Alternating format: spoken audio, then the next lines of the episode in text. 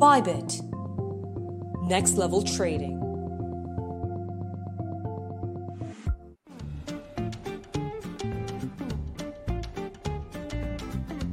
Vocês dois estão mutados aqui para mim.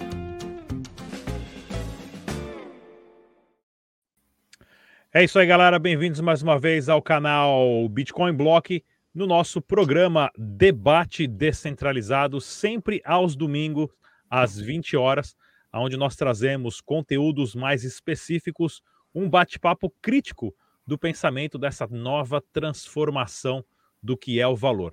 Na conversa de hoje, nós temos aqui dois convidados: o Arthur, do portal Criptu, conhecido como Tu, e também o Henrido, ele que faz parte do portal aqui da equipe do Bitcoin Block também, e é youtuber relacionado à visão macro de economia. No programa de hoje, nós vamos conversar sobre o novo dinheiro, peso real. Estão querendo aí juntar alguns países mequetrefe da América Latina e fazer uma moeda só para todo mundo. Sobre o dólar digital, a CBDC e o Bitcoin. Na nossa linha aqui de pensamento, né, de cinco pontos, pessoal, nós temos aqui e vamos conversar sobre como está a opção, porque são tantas opções hoje que nós temos de dinheiro. Quem vai ganhar essa briga? Globalmente, essa é a grande transformação que está acontecendo. Alguns anos atrás, você tinha que usar somente o dinheirinho que era imposto pelo Estado. Hoje, você tem milhões de opções de aonde deixar a venda do seu tempo guardada em forma de valor. E vamos conversar também sobre o dólar digital, o anúncio do Fed, né?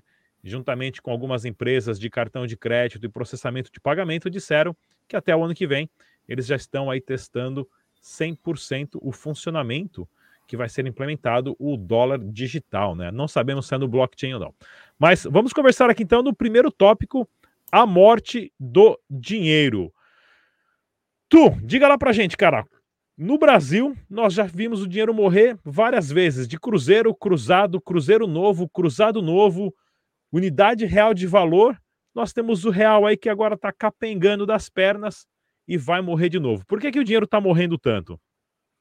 Cara, eu vou te falar a verdade, né? Uh, primeiro que a gente sabe, né? Na verdade, não só falando aqui do Brasil, mas do mundo inteiro aí para começar esse papo, é que quando a gente está numa, numa bolha centralizada, cara, tem alguém que está tomando conta aí desse dinheiro de certa forma. E aqui no Brasil não é diferente. E a gente vê aí de uma linha histórica onde o governo ele estava tentando ali, é... cara, a gente vê de uma onda de inflação, né, dinheiro valorizando, desvalorizando, plano para tentar conter a inflação e tudo isso com base nessa centralização. E agora a gente está vendo esse cenário se repetir mais uma vez, né, ainda mais nessa onda pós pandemia e esse tipo de coisa, cara, é, é muito poder na mão de pouca gente, né? Que seria os bancos centrais, o Estado. Então a gente está vendo essa corrida que está acontecendo ao longo do mundo, não só aqui no real, com base nessa superinflação. E a mesma coisa aconteceu nos países vizinhos, né? A Argentina, a Venezuela, onde o dinheiro está perdendo aí é, o seu próprio valor, né, cara? Esse dinheiro, papel fiduciário, esse tipo de coisa.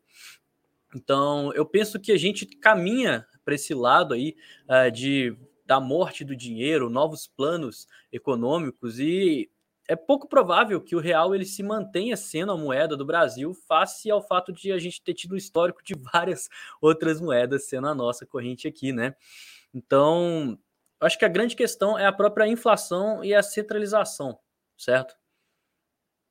Excelente, Henrido, diga lá. Bom, a morte do dinheiro ela se dá pela estrutura mercadológica do, do Estado, né? Porque não existe o um incentivo é, mercadológico da emissão monetária. Eu vou citar um exemplo, né? Antigamente, há muito tempo atrás, como é que era feito, por exemplo, a mineração de ouro? Existia o poder de compra do ouro para com as mercadorias, e as minerações de ouro eram viáveis na medida que havia um aumento do poder de compra. Então, se via-se que o ouro se valorizava, aí sim se minerava mais. Caso contrário, se minerava menos. Então, existia um incentivo mercadológico para isso. E quando o Estado ele pega o monopólio da cunhagem da moeda, ele, ele joga fora isso, né? O único critério que ele tem de custo é o custo da emissão de moeda. Mas, por exemplo, para emitir nota de 100 reais, se não me falha a memória, 100 unidades de, de 100 reais é, é pouquíssimos centavos. Então, ele perdeu esse lastro com a escassez da economia, permitindo com que ele tenha uma, uma análise econômica da emissão do, do, dinheiro, né? Então, quando você coloca os parâmetros de dinheiro ao parâmetro estatal, isso vai fazer com que o dinheiro é, acabe é, perdendo o seu poder de representar a real preferência do, dos consumidores, né? Então, existe um desajuste entre a demanda monetária e o que é ofertado é, através do Estado. Não, excelente, excelente argumento. Inclusive, né, pessoal, eu tenho aqui alguns exemplos para gente, para mostrar que quando o dinheiro é forçado nas pessoas através do Estado, né, você, se você não usar o real, se você não usar o cruzeiro, você não tinha opção antes, né? E nós já passamos por toda essa lambança. Olha aqui, eu vou mostrar umas notas para vocês. Se você não lembra dessa nota, pessoal, pergunte para os seus pais. Nós já tivemos essa nota, nós já tivemos a nota de mil reais, olha lá, ó. Olha lá, mil cruzeiros reais, olha que bacana essa nota.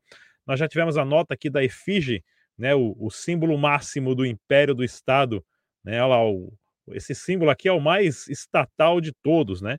Essa daqui não deu nem tempo do pessoal desvalorizar ela. Não tiveram tempo de conferir o dinheiro, o que, fizeram? Já colocaram um carimbo ali, ó, falando, ó, você não vale mais 10 não, agora você só vale um centavo. Essa daqui a gente descobriu que recentemente é, roubaram a nota aqui depois de, de bom tempo, porque, ó, para quem não sabe, pessoal, essa nota aqui já morreu. Mesmo ela valendo, você não encontra mais a nota de um real em circulação. Porque ela está muito cara, o papel e a tinta dela já não vale mais a pena o valor econômico de circulação dela. A de dois aí você até encontra. E o mais legal é que essa nota aqui ela veio na promoção, né? Ó, porque roubaram o beija-flor. Olha lá, para economizar dinheiro, ó, os caras pegaram o beija-flor de outra nota, falou, ó, põe qualquer coisa aí, faz coloridinho ou faz uma de cada cor, põe qualquer animalzinho aí atrás, uhum. né? do dinheiro, porque já usamos todos os heróis possíveis, todos os militares, todos os sargentos, pessoas famosas, personalidades, atores, poetas, já usamos todo. A gente teve tanto dinheiro que a gente usou tanto que acabou. Acabou os heróis. Isso você, tem, você tem um descolamento, né? Da identidade do indivíduo com a soberania do país e do dinheiro nele. O que, que a gente tem no dinheirinho do Brasil hoje? É o beija-flor, é a tartaruguinha, é o peixinho, né? Nós não temos uma identificação do que é o valor, né? Porque o dinheiro já morreu várias vezes e o meu exemplo mais legal de todos é esse aqui, né? Ó. Lá do Zimbabue, o meu dinheirinho de 10 trilhões de dólares. Olha que legal, ó. Uma nota de 10 trilhões. Né? E eu sempre mostro. O pessoal que acompanha as minhas lives sabe que a gente tem aqui o nosso calhamaço de dinheiro da Venezuela, lá que na época valia 25 centavos. Então, o dinheiro está morrendo, o dinheiro já morreu e o dinheiro vai morrer várias vezes, tá ok? O dinheiro vai morrer várias vezes. Estamos nesse processo de transição globalmente. O que é valor, né? Um pedacinho coloridinho de papel aqui com animaizinhos ou quais são as outras opções? E entrando aqui já direto na nossa segunda opção na linha do tempo, as novas opções. Nós temos hoje opções sim de usar outro dinheiro como que vai funcionar isso? Esse negócio de Bitcoin, CBDC, peso real, tem tanta coisa, tem até moedinha de cachorro, pessoal.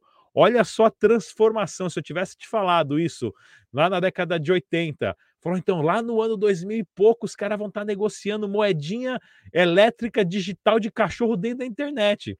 Os caras iam me internar. Eu falei, esse cara tá loucão. E a gente tem o Dogecoin aí, o Shiba Inu com bilhões de dólares e milhões, bilhões de transações acontecendo. Quais são as opções do dinheiro e por que que temos tudo isso? Diga lá, Arthur. Cara, primeira coisa, né? A gente está falando de um bem de valor, né? Inclusive, eu queria até aproveitar para quem está assistindo a gente aqui, botar nos comentários para você o que, que você acha que é dinheiro né? Eu, eu tenho uns alunos de mentoria que eu começo a mentoria justamente explicando para a pessoa sobre o que, que é o dinheiro, né? Então eu falo, cara, o que, que para você você pensa que é o dinheiro? Então escreve aqui nos comentários. Porque tem gente que considera, é, sei lá, isso aí é um, é um bem que eu posso trocar, é alguma coisa que para mim ela é rara, ela é preciosa. Se for preciosa, o que, que é precioso para você? E tudo isso, né, a gente pode seguir toda aquela cronologia que, para quem sabe aí, uh, o dinheiro começou com o escambo, né? Então a gente começava a trocar lá nos primórdios lá da humanidade coisas que as pessoas viam valor. Então, se alguém tinha uma plantação e alguém tinha gado, eles trocavam as coisas entre si. Isso foi evoluindo e foi começando a questão de fundir metais, aí começou a ter o metal como sendo algo é, valioso, porque era útil para a sociedade. Aí foram descobrindo metais com propriedades melhores, metais mais raros que consequentemente passavam a valer mais até que a gente chegou no ouro. E o ouro durante muito tempo ele foi aí é, a principal ferramenta de valor e de troca, né? Então até então a gente tinha uma sociedade onde o dinheiro era baseado no que que aquela coisa estava ali para agregar certo? E aí começaram a época da Idade Média, das cruzadas, é, começar a colonizar e descobrir novas terras, colonizar e descobrir novos povos, e com isso não compensava ficar levando aquele tanto de ouro, né? Se você sofresse um saque, você ia perder aquilo tudo, aquilo era muito pesado, era difícil de manusear. Então eles resolveram deixar o ouro com as pessoas que chamavam banqueiras, e assim surgiu o banco. Então você deixava, sei lá, alguns, alguns, algumas peças lá de ouro, barra de ouro, moeda de ouro, e o banqueiro ele te dava um papel comprovando que aquilo realmente estava lá com ele. Então aí surgiu o papel moeda. Né? Então papel moeda é simplesmente uma representação de alguma coisa que vale muito. Só que agora, na década de 70, você deve falar isso bastante aqui no canal, né, Rodrigo? Da perda do padrão ouro, foi o que aconteceu e que o dólar virou a moeda mundial. Então, a partir disso, é, não precisa de um ouro, não precisa ter alguma coisa por trás. O papel moeda ele simplesmente vale porque as pessoas elas acreditam e a sociedade impõe que aquilo realmente vale alguma coisa. Né? Então todo mundo utiliza papel moeda por pensar que aquilo tem poder e isso acabou com aquela questão de utilidade para algum tipo de coisa. E agora a gente está vindo aí com esses conceitos de moedas digitais, onde realmente existe um motivo pelo qual a gente pode estar tá, é, vendo uma utilidade, né? Não é igual o papel moeda que simplesmente é um papel impresso que todo mundo fala que isso vale, sei lá, uma nota de 10 reais vale 10 reais, mas porque todo mundo é, concorda com isso e precifica em cima disso. Mas hoje em dia nem existe algum lastro para garantir que aqueles 10 reais eles realmente têm uma quantidade, por exemplo, em ouro ou pedras preciosas ou qualquer coisa do tipo, né? Então a gente está caminhando para esse lado onde as pessoas elas estão começando a perceber isso e estão buscando é, algum tipo de bem no nosso caso, seja criptomoeda, seja gente que gosta de guardar metais, joias preciosas, qualquer coisa do tipo, e saindo desse vínculo aí com a moeda estatal, que, igual a gente falou no primeiro bloco, está tendendo a se desvalorizar cada vez mais, né, cara? Não, sem dúvida nenhuma, essa transformação né, é, é muito grande e muitas pessoas não entenderam ainda, né? Uh, diga lá, Henrido. Bom, para falar sobre o que é dinheiro, tem esse livro aqui ótimo, que é A Destatização do Dinheiro, de Friedrich August von Hayek, que é um prominente economista da escola austríaca, ganhador de Nobel, por sinal. E ele traz um conceito de dinheiro muito bom, que é tornar o dinheiro não algo subjetivo, né? Não algo subjetivo, não, algo substantivo. Se, se é ou não é, mas algo adjetivo, um grau de dinheirabilidade. Ou seja, não é porque, por exemplo, eu vou na, na padaria agora e dou 10 dólares, eles não aceitam, que dólar não é dinheiro. Só que ele existe um, um baixo nível de dinheirabilidade nessa área que, que seria a padaria. E a mesma coisa é para o Bitcoin. Ele não é é ou não é dinheiro. Ele tem características de dinheiro. Se eu for em um lugar e aceita o Bitcoin como dinheiro, eu vou comprar e, pasmem, ele teve a, a, o papel de dinheiro, né? E as novas opções agora surgem graças muito ao Bitcoin, porque a, a, burocracia que existia, por exemplo, para você receber eh, em dólar algo, para ter é, reservas em dólar, que em última instância pode ser usado como arbitragem contra a moeda real brasileira, por exemplo, era muito grande. E agora nem tanto. Agora você pode prestar um serviço em Bitcoin, a pessoa te paga, tu converte para dólar Tether caso seja do seu interesse, e tu pode deixar lá em dólar. Tu pode converter para BRL, né, em alguma outra exchange brasileira, e deixar lá em BRL. E tu é, por mais que está sobre as condições de uma moeda fiduciária ruim, seja do Brasil, seja dos Estados Unidos, consegue pelo menos arbitrar o, o, o menos pior entre essas duas moedas que têm essas características mercadológicas que eu comentei no, no tópico passado. Né? Então, as novas opções surgem graças à nova tecnologia que existiu, né, que facilita muito pessoas que antes tinham uma dificuldade de ter acesso ao dólar, agora, por exemplo, ter essa facilidade e poder arbitrar minimamente que seja.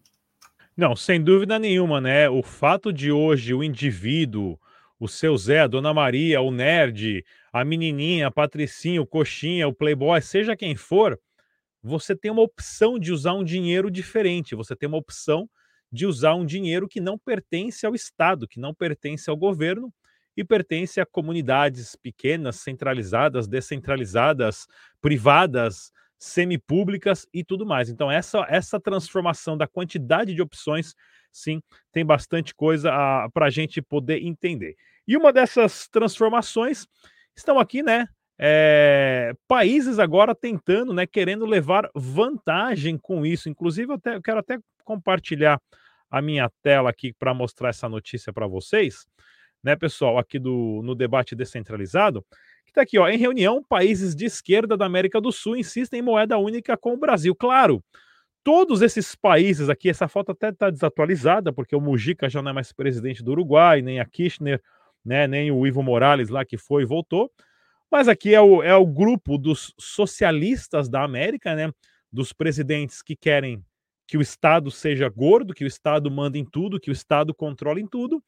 E eles empobreceram já o país e todos deles, e agora querem chegar para o Brasil e falar: olha, por que, que você não faz uma moeda aí que todo mundo aqui possa usar? Porque com certeza vai abaixar o nível do Brasil para esse nível pobre desses países, do que relativamente subir o nível desses países, né? que nós já conseguimos observar isso na própria União Europeia.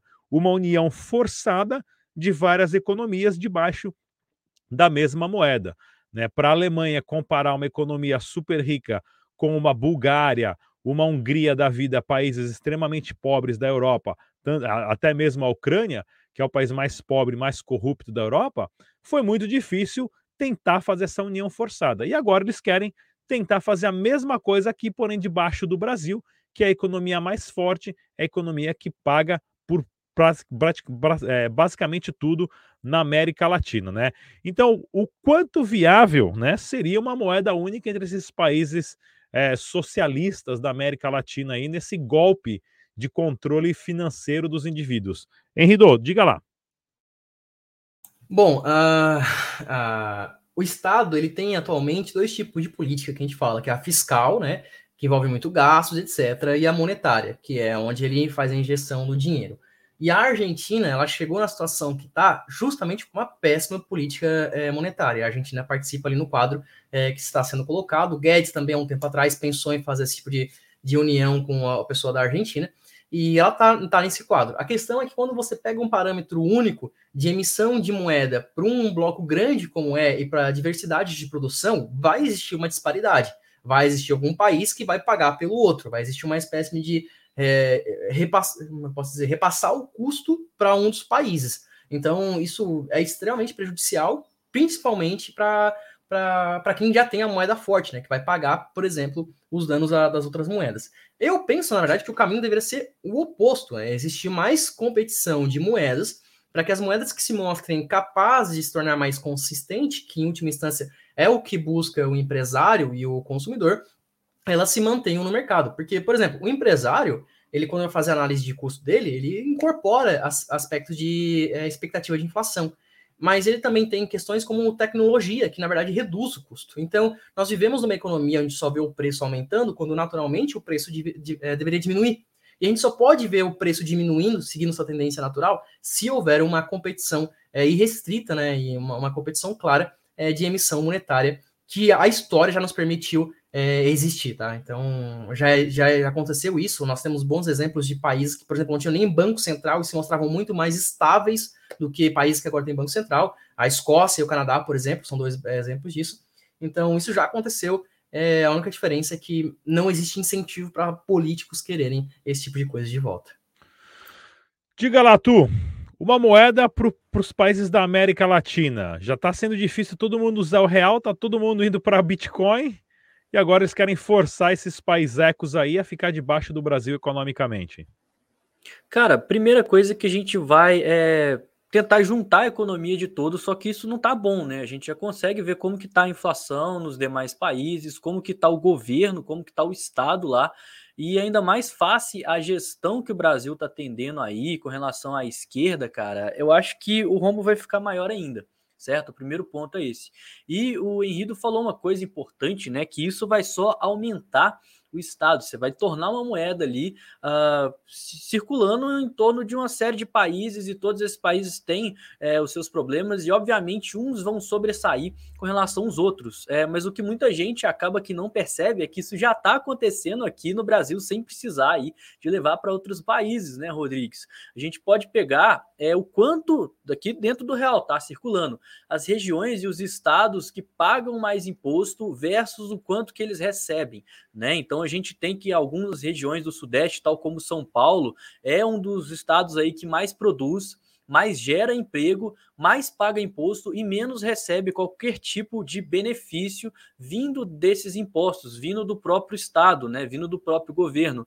E o contrário acontece em vários estados nordestinos. Estou citando um exemplo aqui como por exemplo, uh, eu acho que o Maranhão, Sergipe também, é, acontece isso, que eles pagam poucos impostos porque eles não produzem muita coisa e, consequentemente, eles acabam recebendo muito incentivo do governo. Isso acaba que causa essa luta de classes, que, ao meu ver, é o grande causador de todo esse problema, que vai fazer com que as pessoas briguem entre si, mas tirem o foco de quem que é o principal vilão, que é realmente o Estado. Então, o Estado ele tem realmente esse interesse em estar tá, é, causando essa briga, né? De um lado a gente tem, por exemplo, o estado de São Paulo que produz, gera muito emprego, paga muito imposto e fica revoltado por receber, uh, receber incentivo com base em tudo aquilo que ele está fazendo. E por outro lado, a gente tem o pessoal de alguns estados nordestinos que pagam poucos impostos, não estão gerando muita coisa e recebem muito incentivo do Estado, justamente por não estar tá gerando praticamente nada. Então tem a pessoa que trabalha e não recebe muita coisa em troca, e tem a pessoa que não trabalha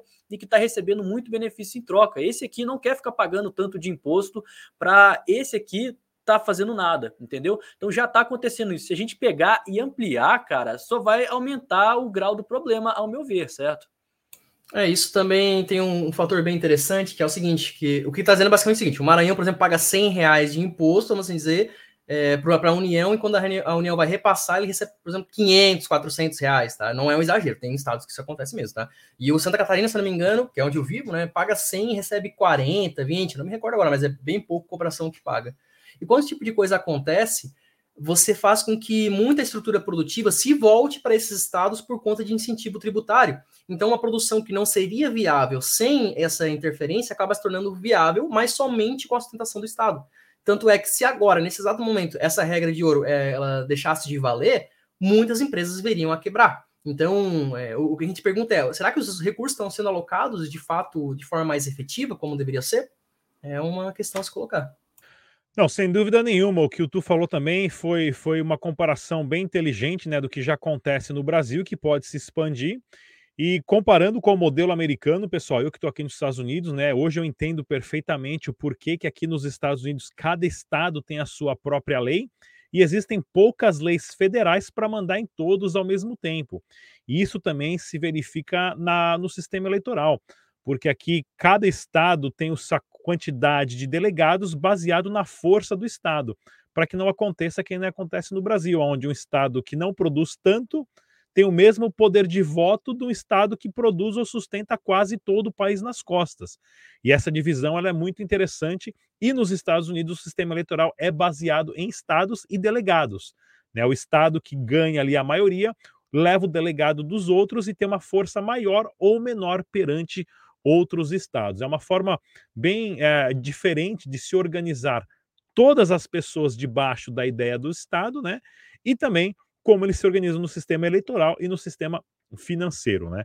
E agora nós temos aqui também, né?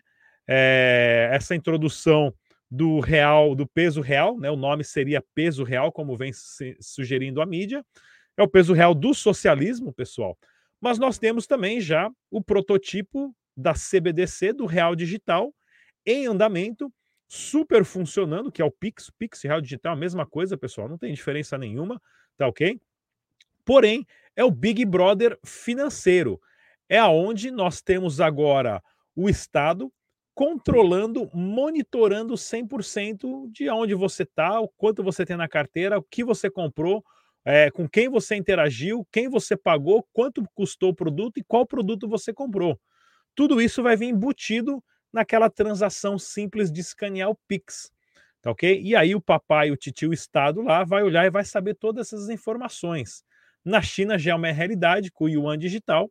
E agora nós temos aí o, o, o próprio é, o Banco da Basileia informando que essa é a melhor solução para todos os países.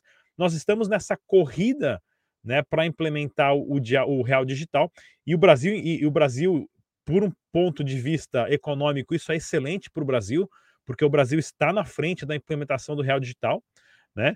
Ah, o Fed americano, que é o nosso último tópico, anunciou agora, essa semana, a criação de uma moeda digital, de um plano de estruturação com a Visa, Mastercard e outras empresas. O Brasil já está no Pix há dois anos e meio. O real digital já vai chegar chegando, bem mais rápido que os gringos. Isso é excelente para o país. Péssimo para o indivíduo. Para o país, como nação, é excelente para o Estado. Mas nós estamos agora nessa transição e nós temos a CBDC para controle e monitoramento total das finanças do indivíduo. Até o tiozinho da praia que vendeu o coco lá, que pagou no, no Pix, vai ter que declarar aquele coco para a Receita, porque a Receita sabe, ah, coco do tio tá aqui, ó, registrado, e eu sei. Você não consegue ver, mas eu vejo. Criptu, onde é que, onde é que nós vamos parar com essa CBDC? Cara, infelizmente, ao meu ver, tá, eu vou dar a minha opinião aqui, eu acho que isso é uma tendência do, do próprio Estado devido à evolução da tecnologia e é uma coisa que já é uma realidade lá na China, tá? Tem um, um tio meu, ele é até meu padrinho, e ele é Bitcoiner, eu entrei nesse mercado por causa dele, cara, e ele já prestou empresa, é, serviço para algumas empresas chinesas certo? E essas empresas, ele comentava que ele tinha que ir bastante lá na China, porque lá era central e tudo mais. Ele contava como é que era a rotina lá e como que o Estado estava em cima do indivíduo. Então, a própria evolução, tecnológica fez com que todo mundo lá dependesse simplesmente do celular, tá? Lá não existe mais carteira, não existe documento, você não precisa andar com nada, só com o seu celular.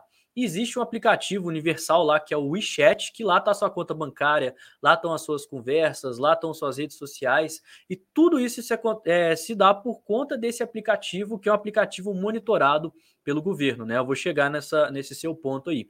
E lá, cara, se você sentasse no restaurante tinha um QRzinho, um QR Code, assim, que você escaneava, já aparecia o menu, você selecionava o que você pedia, e aí já ia para a cozinha e o cara já preparava, já sabia qual mesa que você estava, chegava lá comida e tudo, e você pagava pelo celular. Então é uma questão que a tecnologia ela traz uma praticidade, tá? Então lá já está implantado, lá é muito difícil você conseguir papel moeda, você só consegue comprar e vender coisas em papel moeda nos grandes centros globalizados lá dentro da China, tipo Beijing, Xangai, esse tipo de coisa.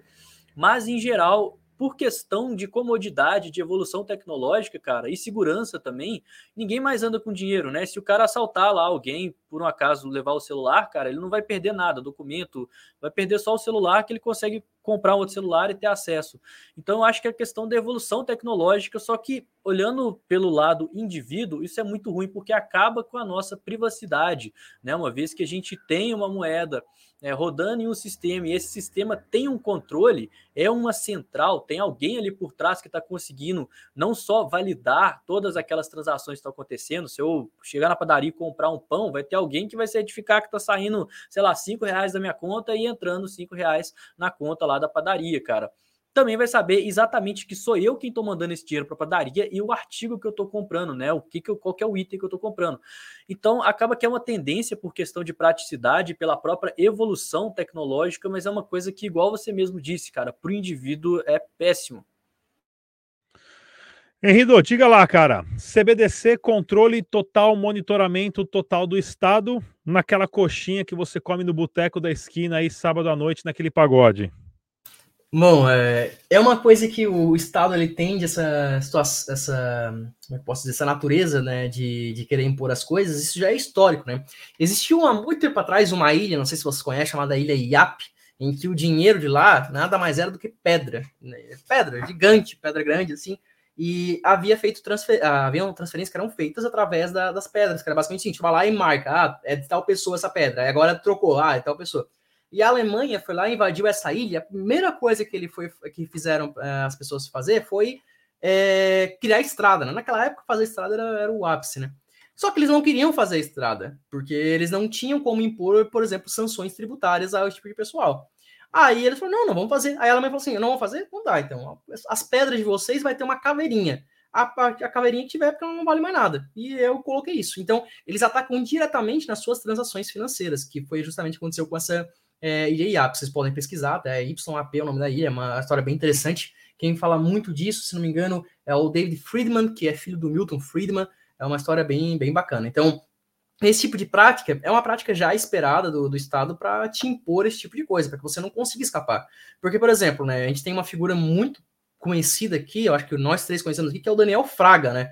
O Daniel Fraga sofreu várias censuras do, do Estado, o Estado foi lá, tentou pegar ele não conseguiu, né? Recolheu o quê? R$1,53 da conta bancária dele, que estava tudo em Bitcoin. Então, o Estado não tinha mais como coagir ele economicamente, que é uma prática do Estado, né? Então, as, as criptomoedas ela vem para defender a gente disso, e o CBDC vem justamente para atacar a gente nesse campo, que é, ou seja, você fez as transferências, a gente sabe que você fez as transferências, então pode ir pagando o nosso nossa a parte que a gente vai receber, mesmo sem ter participado em nada dessa, dessa troca, né? É, é, é, muito complexo mesmo essa, essa transformação que, que está acontecendo, pessoal, em relação à, à diferença do poder de cada estado de gerar produtos, de gerar, de ter uma economia forte, é, por, pelos recursos naturais que cada estado tem. Agora nós temos a opção de estar conectados e saber exatamente o que cada um está fazendo em qualquer canto do planeta em tempo real, pessoal. Então isso ajuda a transformar o pensamento de todas as pessoas. Você consegue ver o que o cara está fazendo lá no Nordeste. O cara reclama do preço do feijão lá em São Paulo. O cara do Nordeste fala: então vem aqui plantar feijão aqui para você ver o quanto difícil é. Até mandar. Aí os caminhoneiros reclamam que está caro o diesel, né? Para o feijão chegar lá embaixo para os gaúchos fazer um feijão lá com, carne. É complexo essa logística, é um, é um tumulto de desejos muito grande, mas tudo isso está conectado através do dinheiro, tudo isso está conectado através dessa ideia do que nós temos do que é o dinheiro. E é isso que está mudando. Né? Nós vamos retirar aos poucos o poder do Estado de controlar o dinheiro e está surgindo mini bolhas, mini sociedades, mini comunidades que já usam o seu próprio dinheirinho o dinheirinho do Bitcoin, o dinheirinho da Litecoin, o dinheirinho do cachorrinho, o dinheirinho de, do de, de digital, que sempre vale um. E agora nós estamos, né? É, chamamos a atenção, chamamos a atenção dos grandes jogadores desse negócio, porque essa semana foi anunciado pelo Federal Reserve, né? É, gerenciado aí pelo Jerome Powell, que sim, eles estão em um processo piloto de implementação de um dólar digital. Coisa que o Brasil já está com o real digital há dois anos e meio, quase três anos, na frente dos gringos. Então, isso é muito importante a gente levar em consideração que o Banco Central do Brasil, a equipe econômica atual, a, a, vem fazendo um papel genial de desenvolvimento do real digital. Isso é importante para o país, péssimo para o indivíduo, importante para o país. Tá ok? E agora o tio Sam está tentando correr atrás e se juntou com Visa, Mastercard e outros processadores de pagamento para fazer essa empreitada de tentar, né, substituir, de tentar substituir o dinheiro, né, de tentar substituir o dinheiro global, o dinheiro dólar global, onde todas as pessoas usam ou se baseiam, né, todas as economias se baseiam do que é o valor, vão substituir o papelzinho. Deixa eu até até mostrar o meu aqui, o meu novo que eu imprimi aqui para vocês, ó. O meu é do Trump, ó. da campanha de 2024. Ó. Mas agora o processo é o Banco Central Americano substituir o papelzinho e ter o dólar digital. Que, na minha opinião, eu não ficaria surpreso, como eu já venho falando bastante aqui no canal, que tudo indica que o USDC seria a opção mais plausível para ser o dólar digital, tá ok, pessoal? Mas agora estamos nesse momento. Então, ah, tu, diga lá, cara, dólar digital, agora os bancos, né? O Banco Central, o chefão, o todo-poderoso, está entrando também nessa onda das criptomoedas. Nem sabemos se vai ser uma criptomoeda ou não, mas já na onda de substituir o papel por um outro tipo de dinheiro.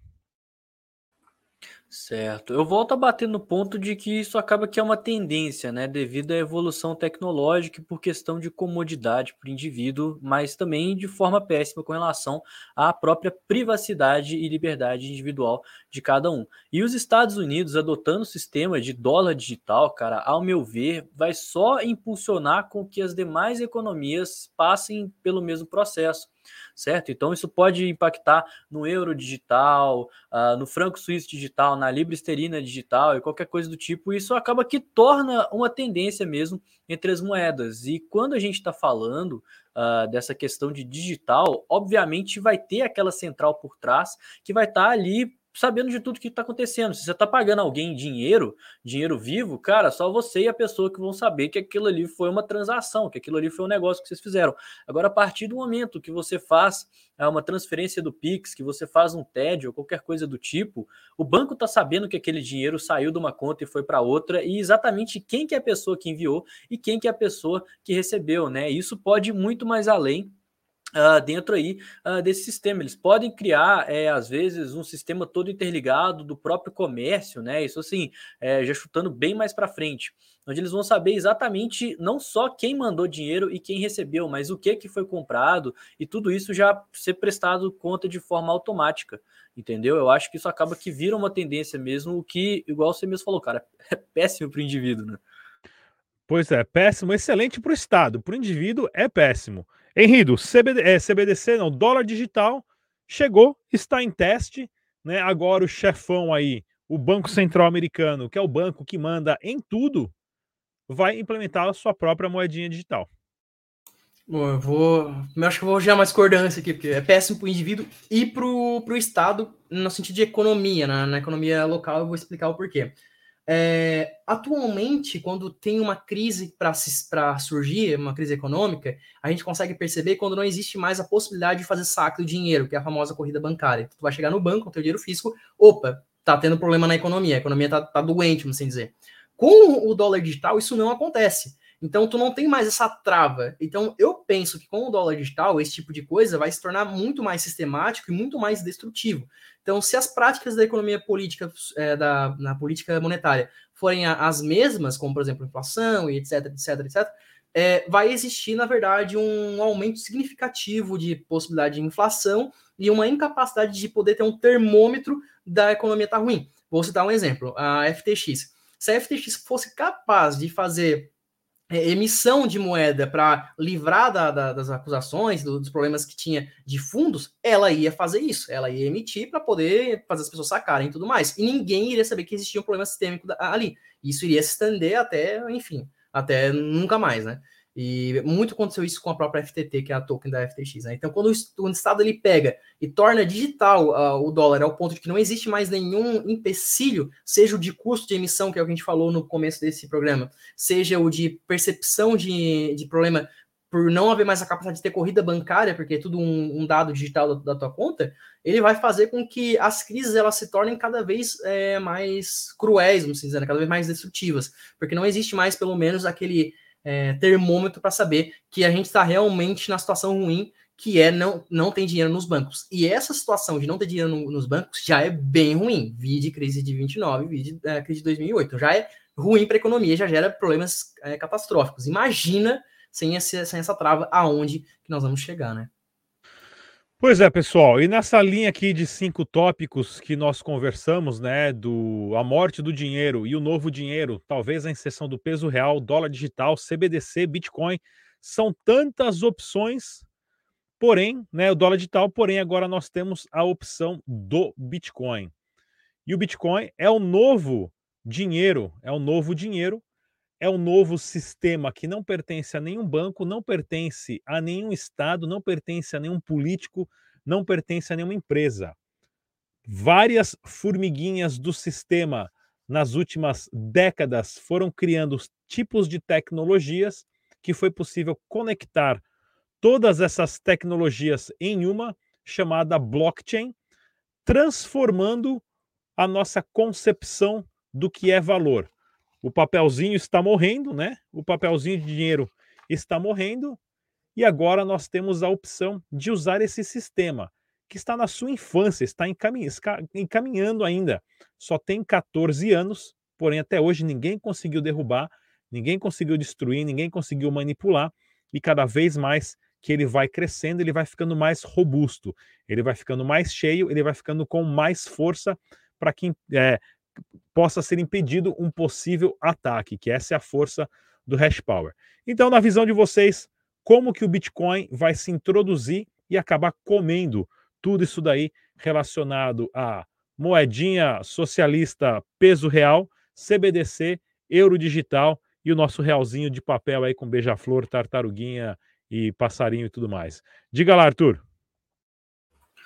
Bom, perfeito, né? Se a gente pegar tudo isso que a gente está falando, que a gente falou até aqui, der tipo um zoom out assim, a gente vai ver que a raiz do problema todo é o Estado e a centralização, né? Todos os problemas monetários que a gente falou ao longo desse vídeo inteiro, eles são causados por uma única coisa, né? Seja a inflação, seja a falta de liberdade, uh, ou, ou, então a falta de privacidade, tudo isso é causado pela centralização do poder monetário, que é o que está acontecendo hoje em dia. E o Bitcoin ele está crescendo mais a cada, cada dia, a cada ano que passa, justamente por ser a solução e o grande antagonista com relação a essa grande moeda fiduciária, né? Igual é, o Henrido falou aí é, sobre a questão de, de, de, de, saque, né? Ah, porque o, o, governo ele vai não vai ter negócio lá de todo mundo poder correr para o banco e sacar. Cara, na verdade, hoje em dia, ao meu ver, a, a moeda estatal já está num ponto que não vale nada, só vale alguma coisa porque as pessoas elas pensam que ela vale, de certa forma falando, certo? Então, com o real digital, o dólar digital, qualquer tipo de moeda estatal, o governo ele vai ter não só a capacidade de saber o que está acontecendo, quem está transicionando para quem, mas também a total liberdade de, às vezes, confiscar a sua conta, confiscar o seu bem, é, tomar dinheiro de você. Ah, porque você não pagou tal imposto, então eu vou aqui retirar obrigatoriamente da sua conta bancária. Ah, porque uh, você deve tal multa. Ele vai lá e tira isso. Ah, porque o país está quebrado, igual aconteceu lá com o confisco da poupança na época do, do Collor, né? A gente vai tirar isso aqui para pagar esse rombo do Estado. Cara, com todo esse poder na mão do governo, fica muito mais fácil e muito mais propício desse tipo de coisa acontecer. E é uma coisa que não tem como isso acontecer com o Bitcoin. E a cada dia que passa, a rede cresce mais, tem mais mineradores entrando, a gente está aí com o poder computacional em máximas históricas e os países todos aí ao longo do mundo tendo cada vez mais mineradores. Então a rede está ficando mais distribuída, mais descentralizada e a própria palavra criptografia, né, vem de anonimato. Você criptografar, você mascarar aquela coisa ali através de código de computador. Então, se você tem uma carteira de Bitcoin e você enviou uns Bitcoins para lá, cara, aquilo ali você não precisa falar que é seu, só, só tá aquele número lá na blockchain e você mandou isso aí. Eu, eu resolvi mandar aqui pro, pro Rodrigues, por exemplo. Cara, ninguém vai saber que o Arthur mandou um Bitcoin pro Rodrigues, vai saber que a carteira A mandou um Bitcoin para a carteira B, mas sabe-se Deus onde no mundo que essas duas pessoas estão. Então, muita gente está indo para o Bitcoin justamente por ser uma alternativa à própria liberdade individual e também privacidade e, e, controle, né? Você vai estar tá ali sobre controle, sobre posse uh, do seu próprio dinheiro. Não vai ter Estado para te tomar, não vai ter governo para confiscar aquilo. Inclusive, até abrindo um parêntese aqui, a gente falou sobre a questão da Ucrânia, na época que a guerra realmente começou, que eles congelaram todas as contas bancárias, muita gente ficou sem recurso nenhum, ficou sem empresa, sem casa, sem, sem acesso à conta bancária, os comércios todos fechados. Cara, quem mais se deu bem, conseguiu de forma melhor sair do país e começar uma vida nova era quem tinha criptomoeda, mesmo cortando a internet, né? O Bitcoin só vai existir se acabar com a internet no mundo. Mas se, cara, lá eles cortaram a internet na Ucrânia e eles utilizaram a rede mesh, que eles interligaram os computadores até chegar num computador que conseguia ir para a internet e mandar todas aquelas transações para a rede. Então, assim, nem o país acabando com a internet e bloqueando tudo, eles conseguiram parar o Bitcoin. Por isso que o Bitcoin cresce a cada dia que passa e por isso que tem cada vez mais gente lá, né, cara? Não, perfeito, perfeita colocação. Henrido, Bitcoin, qual é o futuro do Bitcoin? Bom, uh, só para comentar também, tem como fazer transferência de Bitcoin, se não fala a memória, por ondas de rádio, né? Eu já li uma notícia sobre isso, é bem. Então tem, tem esse outro outra questão, né? E a moeda, a moeda fiduciária, vamos ser sinceros, ela só vale porque ela é imposta, né? Porque se a gente pudesse escolher, por exemplo, eu tenho a opção de receber em dólar. Tu acha que eu converto dólar para real quando eu recebo em dólar? Nem, não, só para pagar a conta, olha lá. Então, é, se a gente pudesse escolher, certamente não escolheria real, né?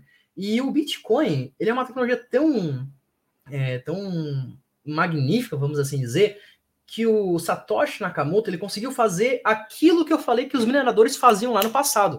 Porque se for para pensar, o, a, o mercado de mineração ele funciona exatamente com mineração de ouro. Se o Bitcoin está subindo, existe possibilidade de mais mineradores. Se ele está caindo, aí alguns mineradores vão ser jogados para é, escanteio, ao ponto de que a oferta de Bitcoin se adeque com a oferta e demanda em termos de preço. Então, o que, que ele fez foi retomar para as pessoas a capacidade de é, controlar a ordem mercadológica de uma moeda, que seria o Bitcoin. Isso é incrível, assim. É, eu, eu falo e vou sustentar o visto de um professor meu de curso de Ciências Econômicas que eu fiz lá em 2000, de 2014 2018, né? Formado desde 2018, que ele falou o seguinte: o Bitcoin ele deveria ser nomeado como o prêmio Nobel para Ciências Econômicas. Foi a coisa mais incrível que aconteceu para a economia. E eu acho que não existe discordância nenhuma né, sobre isso, pelo menos ao meu ver. Né? Não, sem dúvida nenhuma, pessoal. Uh, pouquíssimas pessoas no planeta uh, já entenderam, conseguiram entender o, o, o, quanto o Bitcoin vai transformar a sociedade, mas isso vai ser uma transformação lenta. Vai demorar 50, 100, 150 anos para mais, pessoal, para essa transformação. Então, nós estamos vivendo, sim, em um momento histórico da humanidade, fazendo parte dessa transformação, fazendo parte dessa construção de como você separa o dinheiro do Estado e você tem uma sociedade sustentada pelos indivíduos e não por essa ideia de controle estatal que você é obrigado a pagar imposto, né? Porque se você não paga imposto, não é uma opção você vai preso. E com isso, nós concluímos aqui o nosso debate descentralizado, pessoal. Lembrando que nós temos sempre as principais informações, então se inscreva no canal, ative o sininho, deixe o seu like, dê uma olhadinha, pessoal, é, no nosso no link da descrição, porque nós temos também o nosso portal de notícias. Eu vou até colocar aqui no ar para vocês verem, pessoal. Nós temos o nosso super portal de notícias agora, chamado bitcoinblock.com.br onde nós temos até as informações aqui do último debate descentralizado também. É só vocês acessarem, o link está na descrição. Queria agradecer mais uma vez aqui ao Arthur, do canal Criptu, o e-mail, o arroba dele aí do, das mídias sociais está aí, e também o Henrido, ele que é economista e faz parte daqui da equipe do Bitcoin Block. Eu sou o Rodrigues, a gente se vê na próxima, pessoal. Tchau!